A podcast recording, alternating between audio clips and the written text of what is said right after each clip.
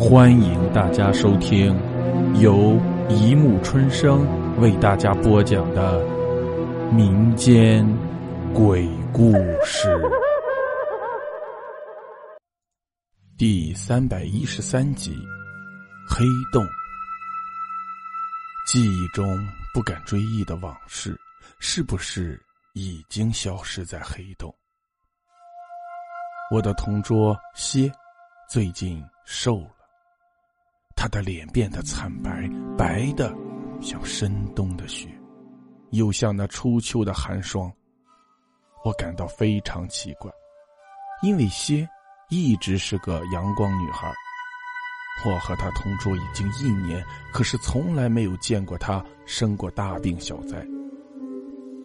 她靠在我的耳边，对我悄悄的说：“她说她就要离开这个世界。”他的眼泪流在我的肩膀，他的身体是那样的轻如杨柳。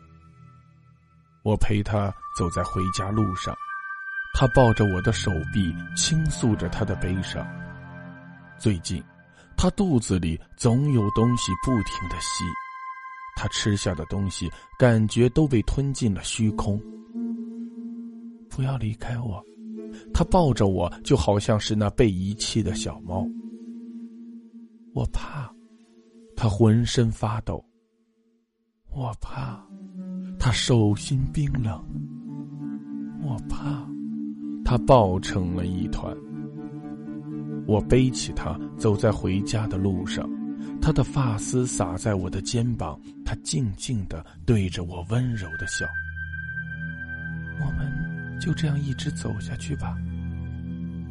好的，我答应。夜。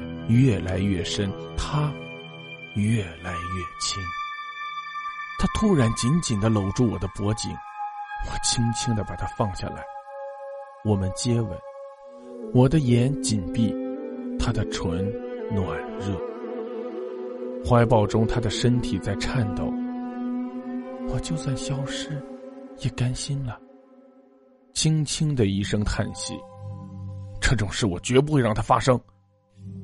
我再次搂紧他的身体，却一下子搂到了一场虚空。我的肩上留着他的一根发丝，我的怀里留着他的一点余温。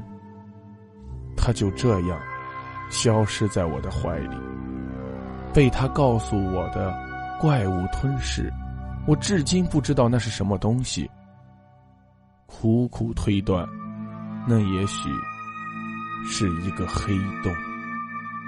好了，故事播讲完了，欢迎大家评论、转发、关注，谢谢收听。